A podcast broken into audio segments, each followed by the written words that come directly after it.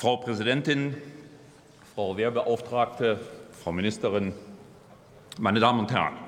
Als wir in diesem Hause Anfang des Jahres über das derzeit gültige Mandat debattierten, habe ich bereits ausgeführt, dass die Verknüpfung von Einsätzen im Rahmen OER, also Operation Inherent Resolve zum Kampf gegen den IS, und NMI, das ist die NATO-Mission Irak zum Fähigkeitsaufbau der irakischen Streitkräfte, dass diese Verknüpfung zu einem Mandat nicht zustimmungsfähig ist. Die Regierungsfraktion der Grünen hat zu Beginn des Jahres dem derzeitigen Mandat nur zustimmen können, weil Syrien als Einsatzgebiet aus dem Mandatstext entfernt wurde. Doch finden die Verletzungen syrischen Luftraums weiter statt, durch US-amerikanische und französische Flugzeuge, eben auch mit Unterstützung durch deutsche Kräfte, nämlich Luftbetankung und Radarüberwachung. Eine kritische Überprüfung der Einsätze neben der weiterhin fehlenden Exit-Strategie, hätte ergeben müssen, dass die Rechtsgrundlagen für dieses Mandat, so wie es jetzt inzwischen sich darstellt, mehr als fraglich sind. Zur Erinnerung, meine Damen und Herren, der Einsatz der Bundeswehr im Irak und Syrien wurde nach einem Terroranschlag des IS in Paris auf Ersuchen der Franzosen der Frank Frankreichs nach Artikel 42.7 des EU-Vertrages und Artikel 51 der UN-Charta mandatiert. Deutschland trat 2015 damit der US-geführten Anti-IS-Koalition, einer sogenannten Koalition der Willigen, bei. Der IS ist nun seit März 2019 militärisch besiegt, wie auch die Bundesregierung bestätigt.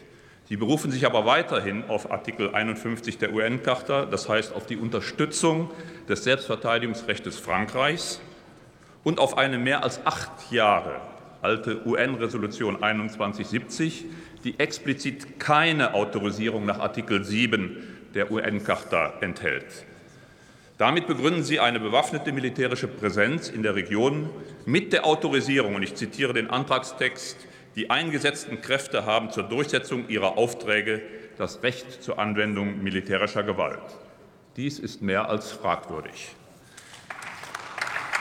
Ebenso fragwürdig ist, dass im Falle Syriens zwei NATO-Partner völkerrechtlich erhebliche Teile des Landes besetzt halten, völkerrechtswidrig.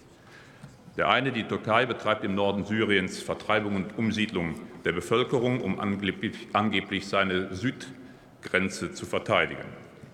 Der andere, die USA, hält im Süden und im Osten Ölquellen zum angeblichen Schutz vor dem IS besetzt und entzieht so dem syrischen Staat erhebliche lebenswichtige Einnahmen. Das Ziel scheint nach wie vor, wie seit dem misslungenen arabischen Frühling, ein Regime-Change in Syrien zu sein. Auch das ist mehr als fragwürdig. Ich nutze diese Gelegenheit, um im Hinblick auf Syrien mit Nachdruck auf die katastrophale und sich weiter verschlechternde humanitäre Lage dieses Landes hinzuweisen. Millionen Binnenvertriebene werden zunehmend von humanitärer Hilfe abgeschnitten und jeglicher Hoffnung beraubt. Daher ist es kein Wunder, dass der Migrationsdruck nach Europa und nach Deutschland wieder deutlich ansteigt.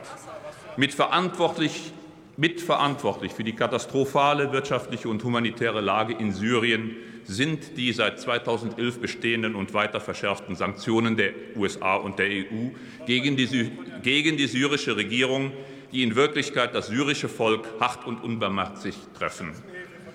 Es wäre nun sehr wichtig, die Fluchtursachen zu bekämpfen, indem sich die Bundesregierung dafür einsetzt, diese inhumane Sanktionspolitik gegen das syrische Volk umgehend zu beenden. Zurück zum Antrag der Bundesregierung. Wir lehnen ihn aus den genannten Gründen, aber auch aus grundsätzlichen Erwägungen ab, da wir NATO-Einsätze nur im NATO-Vertragsgebiet unterstützen. Das im Antrag mehrfach bemühte Argument, die deutsche Präsenz im Irak sei ja hochwillkommen, hat mit Sicherheit mehr mit den Milliarden Euro zu tun, die mit dem Einsatz ins Land kommen. Das war auch in Afghanistan bis zum letzten Tag Herr so. Abgeordnete, Sie müssen zum Frau Schluss Ministerin, holen wir also unsere Soldaten zurück aus dem Irak, aber auch aus Mali. Wir haben in Deutschland und Europa mit der dringend notwendigen Stärkung der Landes- und Bündnisverteidigung mehr als genügend Aufgaben für unsere Bundeswehr. Ich bedanke mich für Ihre geschätzte Aufmerksamkeit.